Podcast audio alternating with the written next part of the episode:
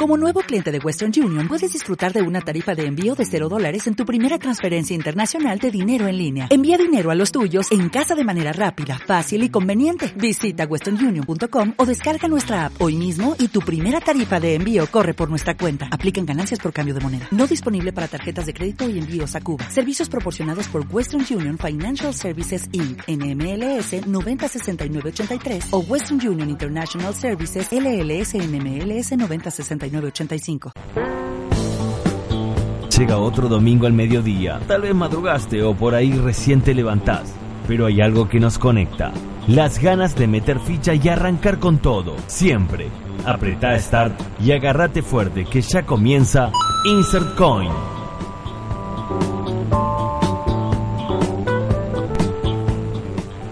Muy buenos mediodías, muy buenas tardes. Aquí en la radio pública del oeste, 12 del mediodía con 3 minutitos y un nuevo episodio de Insert Coin. Aquí, una cuestión medieval, podemos decir. A mi derecha el señor Nicolás Martín Buco, especialista hoy en, temas medievales. Sí, eh, estamos bien recuperándonos de ayer porque la verdad eh, fue bastante desgastante. y bueno, le voy a estar vi. El calor no ayuda para un evento medieval, pero reconozco que es una muy buena idea y el clima también eh, ayudó. Saludamos a Perno en la operación técnica hoy, que bueno, es viejo conocido también del programa, ya ha pasado por los controles de Insert Coin. Y lo importante del día de hoy es, bueno, tenemos noticias en 8 bits, vamos a estar hablando de este evento medieval y tenemos comunicación telefónica con una persona que está metida en el evento. Sí. Que también queremos que nos cuente un poco Alguien que está literalmente en el centro de todo esto. y que también eh, pertenece a la zona oeste como corresponde. Así que vamos a estar hablando con él. Después vamos a estar hablando también de un poco eh, lo que era antes y ahora. El programa pasado debatíamos sobre la posibilidad de hacer un especial femenino, o unos cuantos especiales, sobre las grandes mujeres de los cómics, del anime, los protagónicos. Bueno, hoy que es medieval queremos hablar un poco de esto y quizás ponernos a pensar en que en una época donde todos los héroes de acción eran hombres, apareció Gina y hablar un poco de China porque para in- introducirnos en, lo medieval. Y por supuesto la consigna del día que eh, si, si se animan pueden llamarnos al 4623-5794, al Facebook, la Radio Pública del Oeste, al Instagram de la Radio Pública del Oeste o a nuestro Instagram y Facebook arroba InsertCoinFM. La consigna para el día de la fecha es ¿qué no te puede faltar para crear un ambiente medieval o fantástico? Esto es, voy a jugar un juego, voy a ver una película voy a ir a una muestra medieval o fantástica. ¿Qué falta? ¿Qué no puede no estar? Hay un montón de cosas, han tirado millones de cosas y todas son muy locas e interesantes. No fueron a lo básico. Yo pensé que iban a ir a lo básico. No fueron a lo básico. Sí, eh, esa, eh, ta- también esa cosa que la ves y, te da la sensación de que esto está bien hecho. Por supuesto, y aparte, eh, también el. A ver, hay cosas que uno piensa Game of Thrones por decirlo de alguna manera, pero hay un montón de eh, series o juegos medievales que no son tan fantásticos o que no tienen bichos y todas esas cosas y tienen un montón de, de- de la parte histórica medieval que hacen que, que valga la pena. O para mí me- parece que, que es para, para, para pensarlo y, y analizarlo, ¿no? Sí, eh, eh, del punto de vista histórico, ¿no? Exactamente. Eh, no- nosotros que estamos acostumbrados a la fantasía medieval, eh, no, ca- cada vez que uno lo relaciona con el mundo real, bueno, suma mucho más. Ah, Absolutamente, y vamos a estar también eh, pensando un poco sobre... eh, podemos, nom- podemos nombrar, no deberíamos, pero vamos a nombrar algún juego también ca- de medieval, porque está en nuestra esencia, o alguna película. Eh, igual podemos con, con juegos de mesa, hasta ahí. Está bien, puede ser. Pero ahora llegó el momento de informarnos, así que vamos a contar un poco lo que estuvo pasando en la semana, pero a modo de insert coin con nuestras noticias en 8 bits.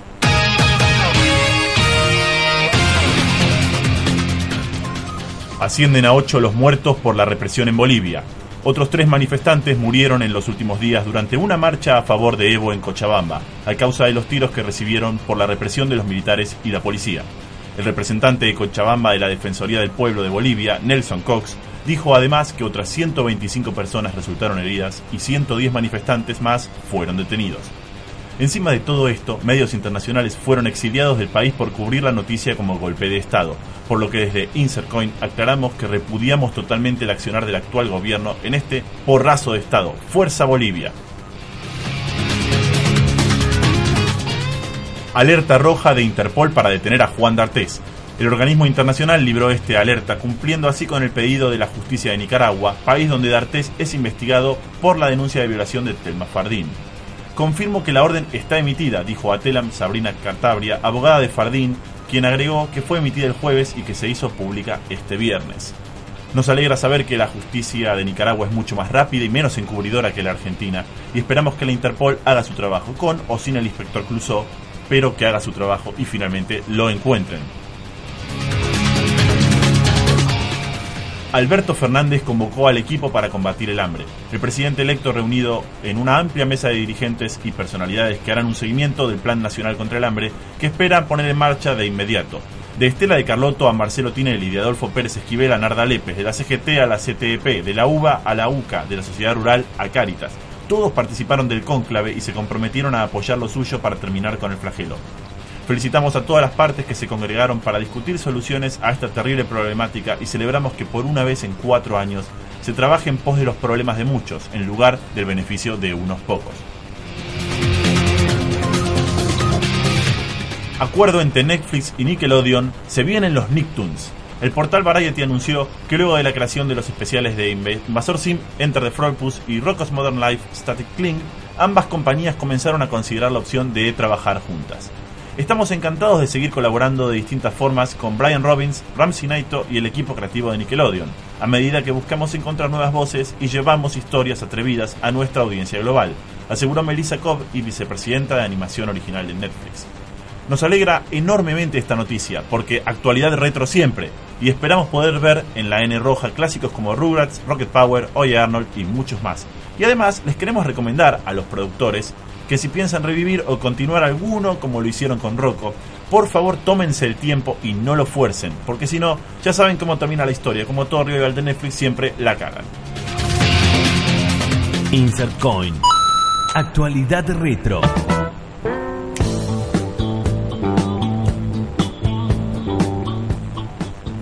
Seguimos con más Insert Coin por la radio pública del oeste, 12 del mediodía, 9 minutos. Momento de hablar de el inicio de eh, lo medieval, si se quiere, en... ¿De qué, ¿De qué año sería? ¿De los 80 o de los 90, Gina? Ahora me pregunto. Creo que es de los 80, pero lo voy a investigar. Fines, sería. En una época donde eh, los héroes de acción, o de sobre todo de las películas, de las grandes series, eran hombres, siempre fueron hombres, llega a ella como la princesa guerrera. Rompe con el con el paradigma este que venían teniendo de princesa rescatada por, como Daphne en Scooby-Doo siempre la damisela secuestrada y rescatada, o la princesa como Peach en Mario Bros, secuestrada y rescatada. En este caso tenemos a Gina que es la princesa guerrera, que pelea por los demás, a diferencia del resto. Y lo loco es que, loco para la época, pero hoy debería ser normal y hasta correcto, es que pega y funciona. Eh, según lo que veo acá, emitida entre el 95 y 2001, 1995. Bueno, eh, pero era era Lucy A ver, espera, deja de pensar si era la misma. Sí, es verdad, desde el 95. Y bueno, lo loco es que desde el 95 hasta el 2001 con seis temporadas. Con, obviamente, Lucy Lol es como, como Gina, que los Simpsons ya lo, lo predijeron en, en, su momento. No sé si de la misma forma y con esos poderes, pero eh, se hizo muy, muy conocida y marcaba esta diferencia de eh, el, cambio de paradigma y que la gente acepte a una princesa guerrera, con todo lo que implica. Lo que pasa es que la trama de China estaba muy bien elaborada también, y venía ya en, cuestión de cómics, y no, era que probaron una serie nueva que venía a China. Todo esto ya existía antes, y eh, en su momento encima también caía como anillo al dedo porque era eh, una serie de una princesa que combatía contra la tiranía y contra eh, el apropio de derechos y era como acá estoy yo la justiciera. Sí eh, con la producción como que se la jugaron toda de una. Eh, quizás han puesto uno o dos episodios para probar pero después de eso arrancaron con todo así con lo que voy a decir una tema bastante jugada efectos especiales bastante bastante digamos, avanzados para 95. Mira, fue entre el 95 y el 2001 y primero fue la serie, una de las series más exitosas de ese momento. Cuando sale en el 95, 96, se puede estar entre eh, al nivel de Friends, ponele. Sí, de, de- eh, digo, de ese A estilo. mí siempre me gusta remarcar que si nos llegó a nosotros es porque fue un hitazo. Eh, bueno, el zorro también, sí, Sí. es verdad. Todas las que han llegado a Sudamérica y pegaron es porque en otro lugar llegaron primero y pegaron primero. No somos la prueba de. Somos testeo de un montón de cosas, lamentablemente hablando desde lo político y lo económico. Pero no así en el cine o en los productos geek y esas cosas. Primero salen en Estados Unidos, se prueban o en Japón y después vienen acá. Debería ser al revés. Podríamos hacer pruebas de eso y que lo económico y lo político nos dejen, nos dejen ser, ¿no? Eh, estaría buenísimo. Esas cosas no suceden. También fue una de las mejores series de la historia, según la TV Guide, y hoy, lo que decíamos nosotros, mucho fandom en internet, mucho fandom eh, en los eventos, en las expo, en la Comic Con, y, a ver, se transmitió en 86 países. Claramente eh, esto hizo que ganara un Emmy y que se generaran episodios en DVD, películas, libros, cómics, pero lo que empezó fue la serie. Acá se metía en el 13, si no me equivoco.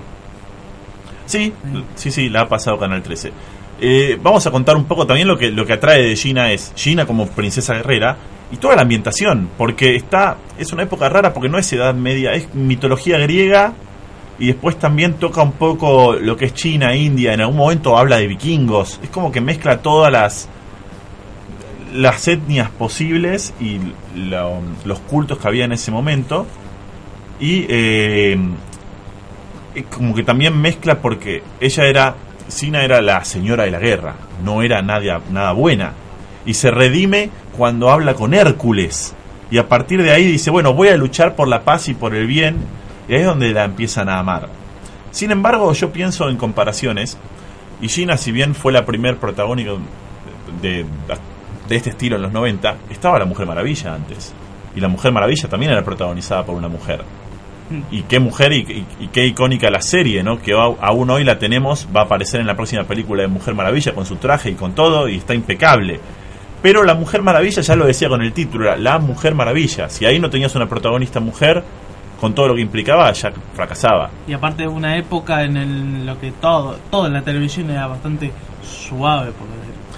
Exa- exactamente. Y eh, digo, una, una princesa, también eso, le mandamos un saludo a Francisco Catoni desde Lobos, que fue a visitar a sus padres y que está con una visita muy especial de eh, su hermana Lu, a quien le mandamos un saludo muy grande que viene desde tierras europeas. Y la realidad es que, como bien dice él, eh, ya había eh, fantasía medieval, buena trama, pero no había una princesa guerrera en el fandom nerd. Y eso pegaba. Convengamos que nos gustaba que hubiera una princesa guerrera. Había mucho hombre en ese palo. En los cómics ya estaba la Mujer Maravilla, pero en el Sí, palo medieval no faltaba una Claro, mujer. y en lo que se dice cine y televisión. Di- digamos en, en, otros aspectos como los cómics o los juegos en el que todo más libre, eh, venía hace rato, ¿no? Exactamente, pero faltaba faltaba en la tele. Bueno, para eso, eh, de alguna manera, no- nos permitió eh, disfrutar un, un poco más de lo que eh, fue este estilo de, de serie.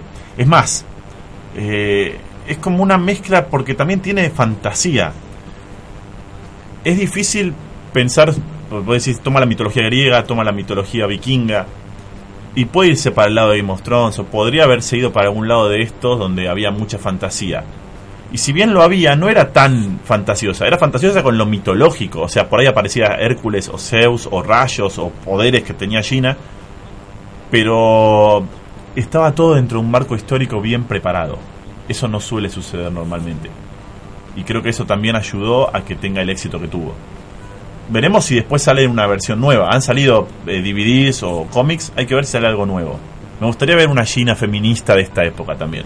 Sí, eh, con la, eh, digamos, la misma ener- energía. Exactamente, digamos, pero con la apertura inclusive para hoy hacer algo eh, más, más ¿cómo, cómo decirlo? Más revolucionario, aunque en la Edad Media no te podía hacer muy revolucionario porque te cortaban la cabeza por bruja, o sea, no había mucho para hacer. Igual si vos eh, decís de agrandar un personaje, la actual Mujer Maravilla, esta, esta, esta sí, eh, con Bueno, combate sí. en el campo, ese a, a- arreglar, digamos que arreglar lo, lo suave que era. Exact- exactamente, y Gal Gadot quedó muy bien. Pero bueno, se nos ha terminado el tiempo para debatir sobre Gina. Ya vamos a hablar sobre las mujeres y los protagónicos y les prometemos especial a todos los que nos dijeron por, Inst- por Instagram Sí, o sea, y por... eh, hemos demostrado que si agarramos a cada uno de los personajes, Hay tiempo, pero de sobra. tenemos hasta el Y 2025. para, mira, me la juego a que eh, Francisco Catoni se va a poner a cantar esta, esta canción de eh, uno de los que supo crecer con Ilia Kuriaki, pero que esta, este tema en particular a mí me gustaba. El estilo de, de Manuel Orbilao era, era interesante. Y para esta época tuvo dos o tres temas. Entre ellos, el que a mí más me gusta es este, que es Manuel Orbilao y Radios. Espera un minuto, Gina no puede volar. Ya les dije que no soy China, soy Lucy Loles.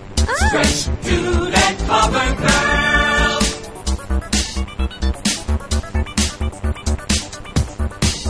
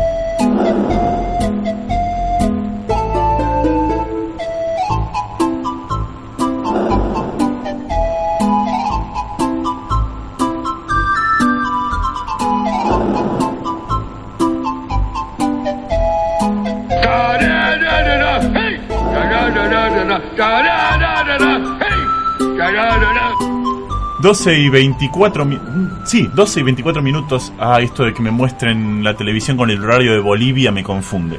Eh, 12 y 24 minutos y con esta música de fondo del Kirandia y con Homero que nos acompaña, tenemos en línea a uno de los principales, no digo organizadores, pero digo que están metidos en el núcleo de lo que son estas ferias medievales. Y me gustaría que lo presentes vos, que estuviste con él. Eh, sí, lo conocí ayer en este evento. eh, se trata de eh, Gunnar, que se me- él se presentó como el Duca de Valjerjes. Me gusta, me gusta la presentación. Hola Gunnar, muy buenos días. Buenos días, ¿cómo va? Ahí estás en el aire. Bueno, eh, contanos un poco eh, a, a qué, a qué representás. Eh, mirá, bueno, en realidad represento en el recreacionismo a, a un duque lombardo. No soy yo el que dice que soy duca de Valjerjes, así me, me llamaron ayer, en, en chiste, ¿no? No, no, no es la, la forma en que, me, en que se refiere a mí. Este, nosotros hacemos recreacionismo del pueblo lombardo, de- del reino lombardo de Italia, entre los siglos 6 y 8. Fue cuando, cuando los bárbaros toman Italia durante dos siglos. ¿Qué, Eh, más que nada lo que se hace es tratar de ver la forma en que se vivía eh, en esa época y bueno, es, una especie de estudio de la historia llevado a un nivel un poco más, más en, en carne propia, ¿verdad? es una gran forma de aprender historia. Eh, mira, voy a hacer una analogía a cosas que no son por ahí o que no las ves en, eh, en la escuela. O sea, si bien lo ves y lo tenés que estudiar y más, por ejemplo, uno puede aprender algunas cosas de historia con las campañas de Age of Empires, aunque estén súper minimizadas. Ustedes Sí, llevan sí. a la realidad eh, lo que puede estar en la teoría de lo que se contó en la historia, como para que lo vivamos en carne propia y podamos entenderlo aún más, lo cual me parece súper interesante. Mi pregunta es, ¿cómo iniciaron todo esto? Porque ¿cómo, vos por ahí decís, me encantaría recrear esto, pero soy un loco, nadie me va a seguir. ¿Cómo, cómo descubrieron esa comunidad? Y sí, a ver, eh, dentro, dentro de lo posible lo que se intenta hacer es, es, eh, llegar al estudio de esto, ¿verdad? Hay cosas con las que uno está limitado. Eh, por ejemplo, el, el tema de información, hasta hace un par de años, conseguir material sobre los lombardos era muy difícil y por suerte tuvimos, pudimos dar con un grupo de allá de Italia Ah, bueno. que está bastante más avanzado y allá tienen, en los museos de ellos tienen muchísima más información. Eh, ¿Cómo di yo con esto? Bueno, yo conozco a Valjerjes desde el año 2007 más o menos, casi el año que se funda. Eh, soy amigo de un par de ellos, los, los que estaban ahí armando el grupo. Y nada, durante muchísimos años, casi casi 10 años, yo acompañé eh, desde afuera sin partícipe de esto hasta que en el 2015 me vi, me vi ya metido más de lleno y bueno, me termina haciendo después de un tiempo vicepresidente del club. Qué bien. Eh, y después, un poco también, porque ayer eh, Nico estuvo presente, pero nos gustaría saber eh, cómo los encontramos normalmente, si ustedes tienen eh, un Facebook o por dónde se organizan las ferias o cómo podemos contribuir a la búsqueda del conocimiento sobre este tipo, por ahí no ustedes solos, sino otros grupos que hagan de otras civilizaciones o otras culturas, pero cómo se puede contribuir y cómo se puede ir a verlos. Mira, eh, bueno, Facebook, Instagram, todo eso sí, tenemos un montón. De hecho, en nuestro propio grupo debe tener aproximadamente eh, tres Facebook diferentes y tres Instagram diferentes. Eh, yo te paso la información, el, el nombre del grupo, así eh, después se pueden lo deletrear bien. Sí, Así la gente lo busca. Hay que deletear Valjerjes. Sí, es Valjerjes 3, B corta A L H E R J E S. Exactamente. Bien, Eh, y de ahí van a salir tres diferentes. Cualquiera de esos tres son las partes diferentes de nuestro club. fantástico. Eh, ¿Y dónde puede la gente enterarse de todo esto? Esto es fácil. Eh, hay grupos de Facebook que son ferias medievales en Argentina y ferias medievales en Buenos Aires. Ah. Ahí generalmente está, toda la información de dónde se va a hacer cualquier evento de este Fantástico, sobre todo porque eh, yo conocía dos, uno que es, bueno, la típica feria medieval o la, la aldea medieval que está en Cañuelas, si no me equivoco, que esa tenés que reservar con un montón de tiempo y que... De Cañón- ah, eh. Camp- perdón, en, ser. Cam- en Campana debe ser, ¿o no? Eh, no, en realidad no, es, es más... Eh, Está, está por detrás de la sería Almirante Brown, por ahí me parece. Bueno, pero sí, ese, Campanópolis, pero como Sí. que está preparado para eso, es como que es distinto quizás. Y eso sí es un lugar más turístico, digamos, sí. Exactamente, pero después vi que hay un montón en, en- que hacen en Capital Federal y también en Zona Oeste, lo cual me, me gustó mucho. Y, eso- zona oeste está empezando hace poquito y, y está, está empezando a moverse muy bien por acá. Antes no, no se hacía casi. Y después me gustaría que eh, nos comentes un poco, porque Nico me, me dijo también que eh, hacen eh, simulacros de combates con, con espadas, de, de A2, de A3 y todo lo que era en ese momento. Obviamente no justas porque habría que usar caballos y no es necesario, se puede No, mostrar que sin las eso. justas no son solo a caballo, hay justas también a pie. Ah, esa no la sabía. Y No, sí, bueno, hay- justamente- hay- esto de, me- yo me, me estoy dando cuenta que es eh, enorme, ¿no? Esto de el mundo medieval. Eh, yo estoy hace dos años eh, pululando por los eventos y sí, no, no, no, no, se, no se termina más. No, no, hay cada vez más cosas que se pueden Sí. aprender. Y así tipo justas a pie, por ejemplo, como que enfrentamientos Mirá, con espada y escudo. Exactamente, en realidad eh, lo que se hace, que es lo que hubo ayer justamente acá en, en Pinar de Rocha, eh, es el deporte, desde aquella época, desde el siglo XII, si vamos al caso, se hace se hacen los torneos de caballería, ¿bien? Que para aquel momento, sí, uno puede tener que ser caballero para participar, eh, era el, el deporte de, de los, de los caballeros, digamos. Tengo una, una gran pregunta. En, el, Sí. en lo que son los eventos, ¿tengo que presentar mis títulos de nobleza para No, participar? no, no, No, no, pe- no, hoy, en día no hace falta. no, pero tu, tu nobleza hoy en día es eh, tu armadura, tu espada, todo bien hecho, catalogado y todo eso. eh, eso es tu nobleza. Eso es verdad, pero hubiese sido, porque me imaginaba, bueno, inventate tu título de nobleza como hacen Yo, en- mira, para que te des una idea, pe- pese- yo presencié en estos eh, combates test, con, test contra test que un equipo le descalificaron a uno por un detalle en la armadura y quedaron dos contra tres. ¿Sabes qué divertido fue eso? Claro, en realidad lo, lo que pasa también es que esas son por normas de seguridad más que nada. Si alguna pieza sí. de alguna armadura está está fuera de lugar, está floja, lo que sea, los eh, marshal, el, el referí, eh, puede obligarlo a directamente no pelear. Pero Sí. más que nada por una cuestión de seguridad propia. sí, sí, y, y además el profesionalismo de este deporte. Que- Sí, bueno, es, eh, son la mayoría de los equipos entrenan hasta tres o cuatro veces por semana. Eh, los equipos son de hasta cinco personas y hay enfrentamientos que acá en Argentina no se vio todavía, pero de hasta 300 contra 300. Wow, Sí, eso eh, es. me- la- Eh, me imagino una batalla de Termópilas, una tipo el, el ejército persa contra los de los pobres Claro, espartanos algo pero así. a nivel medieval. Me- puede ser muy interesante. Me preguntan acá por, por WhatsApp eh, cómo hacen o si, si alguna vez hicieron una recreación de las plagas de la Edad Media.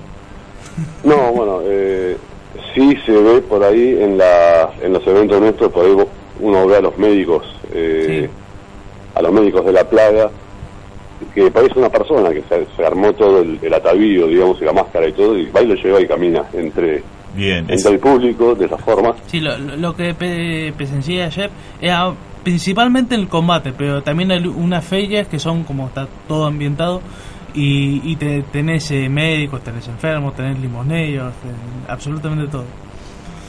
Eh, no, el enfermo no, no, no vi nunca, no sé, yo- yo he visto, se me pasó de largo, no sé. He visto. Está bueno, está bueno esto y también, bueno, ustedes van eh, puramente por lo medieval real, no hay nada fantástico, no voy a encontrar eh, maquetas de dragones Claro, o- bueno, eh, en realidad el tema de las ferias medievales se divide en dos. Eh, va, se divide, que está, está mal dicho, ¿no? Pero ahí, eh, sí, hay, hay dos tipos de. Está en la feria medieval fantástica, es donde por ahí se le da un poco más de bola a todo lo que es Tolkien, Vikings, eh, Game of Thrones. Claro. Y después la feria medieval histórica. Eh, y después también tenés ferias medievales que no tienen ninguna de las dos connotaciones, o sea que puede ser que se mezcle un poco también. Sí. Ustedes van por el lado histórico. Yo estoy del lado histórico, claro, o sea, nosotros tratamos de, de ver más que nada cuál es el estilo de vida de la época, que, cómo se cómo se desarrollaba tal trabajo, por ejemplo, Ah, la forja de esa época como era comparado con la de hoy. Y debe, debe ser súper, es- eso es súper interesante porque pensar que forjaban realmente espadas y armaduras en la Edad Media con las limitaciones que eso tiene y hoy con la industria que hay, si bien quizás yo pienso ya no se usa porque se forjan otro tipo de cosas, ¿no? Pero imagínate si se usara para la Edad Media las armaduras que podrían hacer. Podríamos ser todos caballeros del zodiaco tranquilamente, recontra Ah, ¿viste cuando dicen, cuando dicen guerrero con guitarra eléctrica? Entonces imagínate un guerrero medieval con amoladora. Imagínate No, menos. no, me, me vuelvo, me vuelvo loco. Aparte debe ser eh, increíble. Y también eh, pensábamos, por ejemplo, acá algunos en las consignas me dicen, eh, para una feria medieval, ¿qué te faltaría? Y me dice, gente con mucha barba. Sí. Entonces, eh, bueno, sabemos de público conocimiento, por lo menos yo, mira, te voy a contar algo muy, muy loco de esto. Cuando No Nico, soy me, requisito excluyente, ¿eh? igual. cuando Nico me avisa que te íbamos a entrevistar, yo dije, yo a Gunnar de algún lado lo conozco. Bueno, resulta que eh, el mundo es muy pequeño y eh, yo eh, fui fui compañero de inglés y demás, de, de- probablemente la conozcas a Lola, Sí, pues, ¿no? El universo es muy pequeño. probablemente. Y dije, oh, mira, me parece que lo conozco de ahí. Y sí, efectivamente, así que... eh, en y encima en algún momento dije, voy a ir a los eventos, no fui, así que ahora fue Nico y después yo ya voy a ir. Y decía, bueno, gente con mucha barba, me gustaría preguntarte a vos que estás ahí como para darle un cierre a todo lo que estuvimos hablando, ¿qué no puede faltar para crear? Te hago las dos preguntas, un ambiente medieval histórico y un ambiente medieval fantástico. Para uno o para el otro, ¿qué es lo que no puede no haber? Lo que no puede no haber en ninguno de los dos, yo creo principalmente, eh, son dos, dos cosas muy importantes. Uno, comida, sí, porque la verdad, creo que un evento de estos sin comida se te cae. Y el otro, armas, porque el público espera llegar viendo armas, este, aunque no hayan combates, porque si vos tenés un evento donde no hay combates, por ahí el público quiere ver una espada, quiere ver un casco, sacarse una foto, que, que es algo que no puede hacer todos los días, ¿verdad? Me parece muy bien. Y eh, gran pregunta de nuestro querido operador dice, ¿qué se toma? Porque hay hidromiel, o sea, no son... La hidromiel es más vikinga, Ah, pero digo, sí. por ahí hay algún alguna bebida medieval. Mira, la hidromiel en realidad nace en Egipto, Ah, eh, o sea, se remonta al antiguo Egipto. Después se empieza a ser más popular en la Edad Media, pero no por los vikingos, sino por los monjes, eh, creo que eran los monjes jesuitas, si mal no ah, recuerdo. yo, mira, yo pensé que era más de, de la parte no Eh, que sí, que los vikingos, pasa que también en la mitología nórdica eh, se supone que la hidromiel la descubre Odín. Sí. O sea que cada uno se la adjudica como propia también, ¿no? Sí, Soy- Todos tenían la hidromiel, en realidad. Voy a hacer un ejemplo bastante sudamericano, pero es como el pisco entre peruanos y chilenos. Es como Claro, más o menos. Es algo, el dulce de leche también entre argentinos y uruguayos. argentinos y uruguayos, exactamente. y eso que, bueno, evidentemente dijiste eh, hidromiel, eh, como Sí, puede... además sí, es, es lo que por ahí la, la mayoría del público llega buscando porque no es algo que vos vas al, al supermercado y, y te compras una botella de hidromiel. Pregunta, Entonces por ahí en la feria medieval buscan eso. pregunta importante, ¿con cuerno o sin cuerno? Y, a ver, la pueden tomar cada uno como quiere. Eh, yo la verdad durante mucho tiempo tomé un cuerno, pero es incómodo. es algo es algo que por ahí, si, depende de cómo lo agarrás, te viene el trago muy de golpe, eh, se te va por los, por los costados. Digamos que requiere práctica. Sí, sí, sí. Yo creo- Eh, no, también hay diferentes tipos de cuernos, tenés tenés cuernos más grandes, cuernos más chicos, más largos, más, más anchos. Yo necesito, y creo que va a ser mi próxima adquisición para un evento medieval, el cuerno, y sacarme las ganas de tomar hidromiel, birra, lo que entre en el cuerno, no importa. La cuestión es eh, sentir el, el- el brindar con un cuerno bien al estilo medieval. Mira, la cerveza lo que tiene, el problema que tiene en el cuerno, que no, no por eso se deja de tomar el cuerno, es que te hace muchísima espuma. Sí. Pero igual, eh, cambia el sabor, eso, eso es otra, otra cosa también. El cuerno te da un sabor diferente. Por ahí te, intensi- te intensifica un poco los sabores de la bebida, ¿verdad? Eh, voy a tener voy a tener que probarlo, eso no lo sabía. Pero bueno, nos hemos quedado sin tiempo. Te agradecemos muchísimo la comunicación y Bueno. para cerrar eh, nuevamente, porque nunca está de más, nosotros después lo vamos a poner en Instagram con las letras eh, deletreado todo como para que lo encuentren. Pero ¿cómo Dale. lo buscamos? Eh, nosotros somos Valjerjes, pueden buscar Valjerjes HMB, que es el, el club de combate, o Valjerjes Arimani, que es el- la parte de recreación, la- el, el del estudio de la historia. Buenísimo. Muchísimas gracias, Gunnar, y esperamos eh, volverte a ver en los próximos eventos. Voy a ver si puedo asistir. Cuerno de por medio. entonces- Y brindamos y seguimos charlando para un próximo contacto. Perfecto, nos estamos viendo. Un abrazo grande. Y así eh, creo que quedó claro lo que son estos eventos. No podías conseguir mejor entrevista que a una persona que está metida y que sabe de lo histórico también. Me sentaría a charlar un día en el programa acá para que hable de, eh, que hable él, que hable de sus conocimientos Sí. sobre todo esto, porque Es súper interesante. Y eh, importante que él mencionó le- los dos aspectos de Valjerjes, por lo menos el lado histórico y el lado del combate. Eh, digamos que a- a- para lo que más te interese, ahí tenés eh, tus dos opciones. Y hemos llegado al final de lo que es el, el debate medieval sobre... Después vamos de lleno con la consigna, pero el debate nos quedamos sin tiempo. Y después de la tanda vamos a escuchar un tema que se lo dedico también a mi amigo Francisco Catoni, donde vamos a romper todo, básicamente. Nos vamos a poner muy ebrios y vamos a revolear todo por el techo. Creo que al operador también le va a gustar, así que cerramos y volvemos con la consigna en Insercon.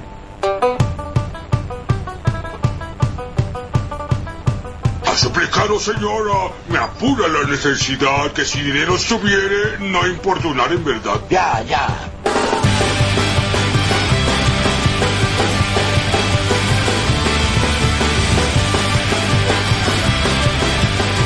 Escuchamos en Insert Coin Flogging Mollies, Drunken Lullabies.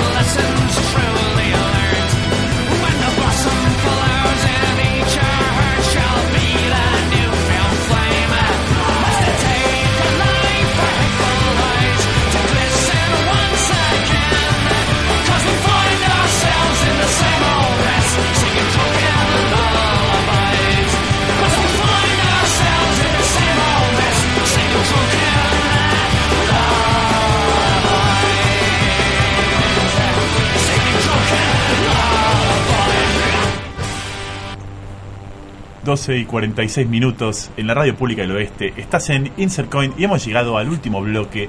...donde tenemos que debatir sobre la consigna del día que es... ¿Qué no puede faltar para crear un ambiente medieval o fantástico? Inició Gunnar diciendo que no puede faltar comida y armas. Vamos a leer un poco las consignas porque la gente realmente se prendió en el programa y contestaron cosas muy copadas. Se fueron desde lo histórico hasta eh, lo, si se quiere, fantástico. Tenemos un poco de todo.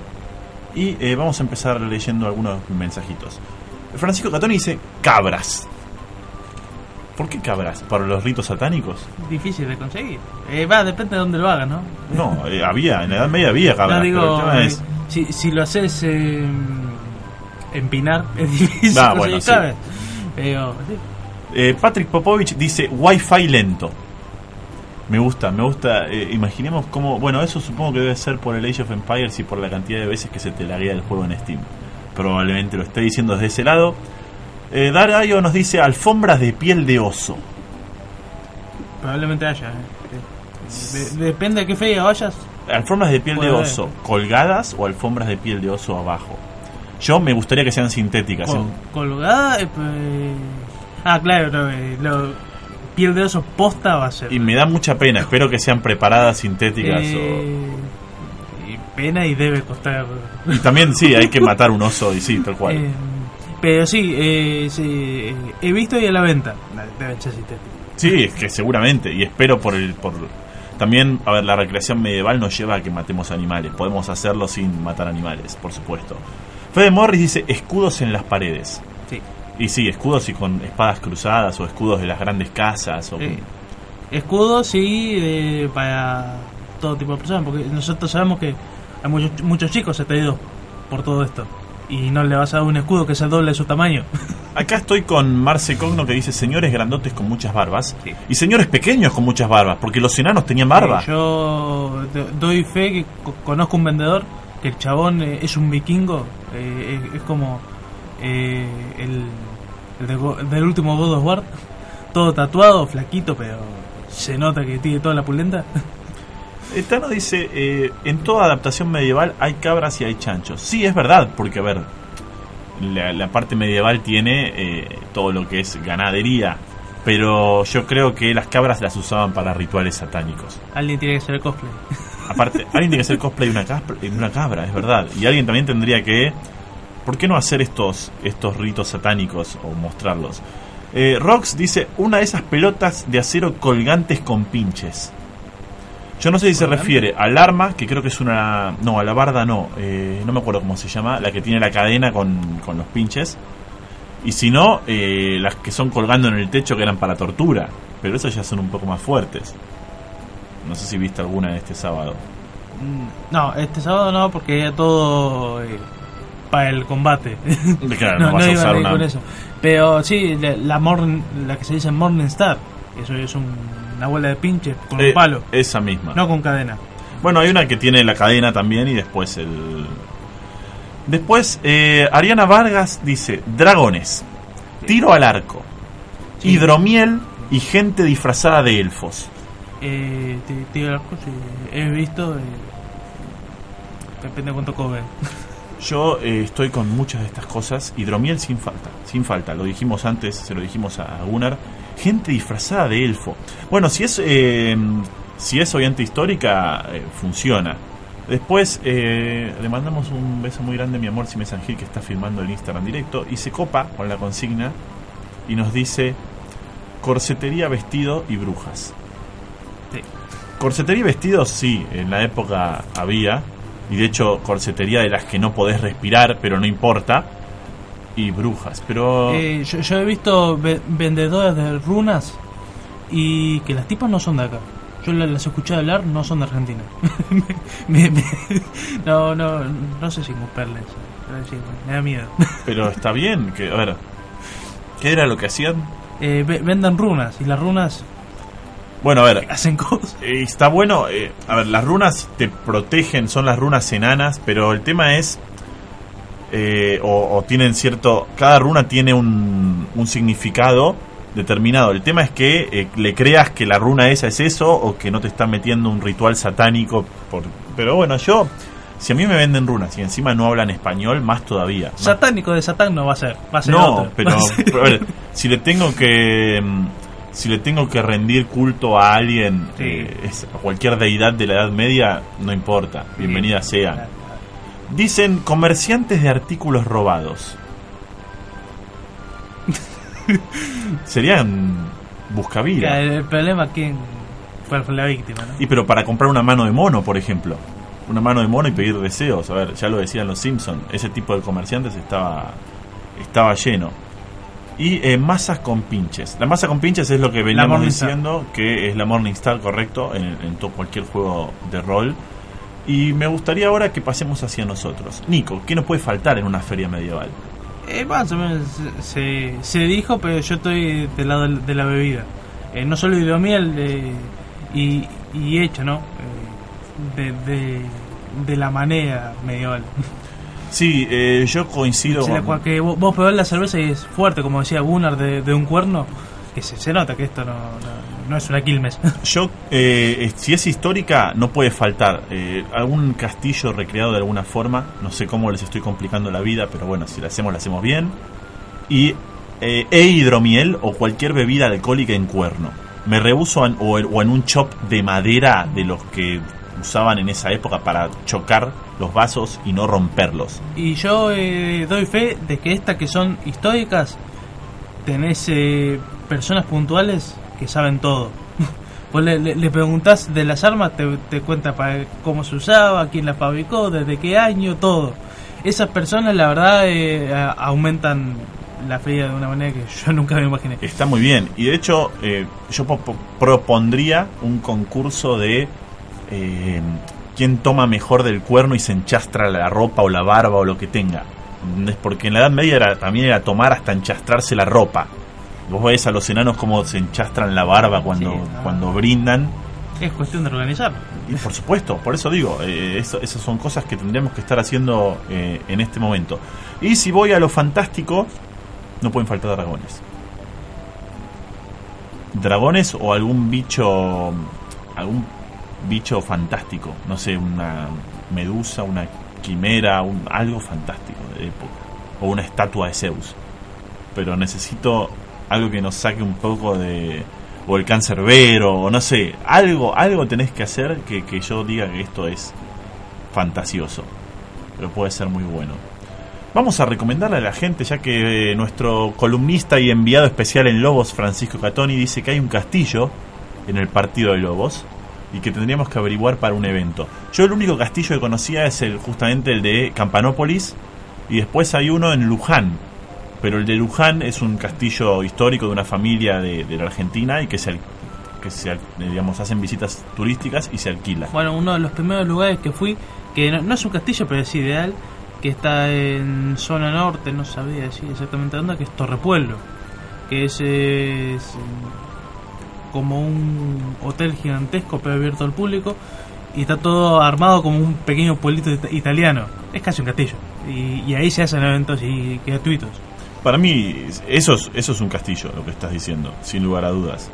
Eh, es más, pienso en, en castillos de que estén por acá por Argentina. Se podría usar el de Urquiza, lo que pasa que el Palacio de Urquiza ahí en Corrientes, no, en Entre Ríos, perdón, no, no me maten, eh, es un poco polémico porque no es medieval. Sí. Tiene como una estructura de, de la época de acá, digamos. Entonces, para lo medieval no, no garpa. Me también en esta voy a estar un poco con, con el Tano. Tiene que haber médicos con la máscara de la peste negra, como había caminando. Sí, eh, he visto cosplay de eso. Sí, pues es que está bien, eh, por eso digo, tiene que haber. Era muy común en esa época. Y también tiene que haber algún loco con una cruz haciendo cruzadas. Eh, eso sí lo vi, templarios.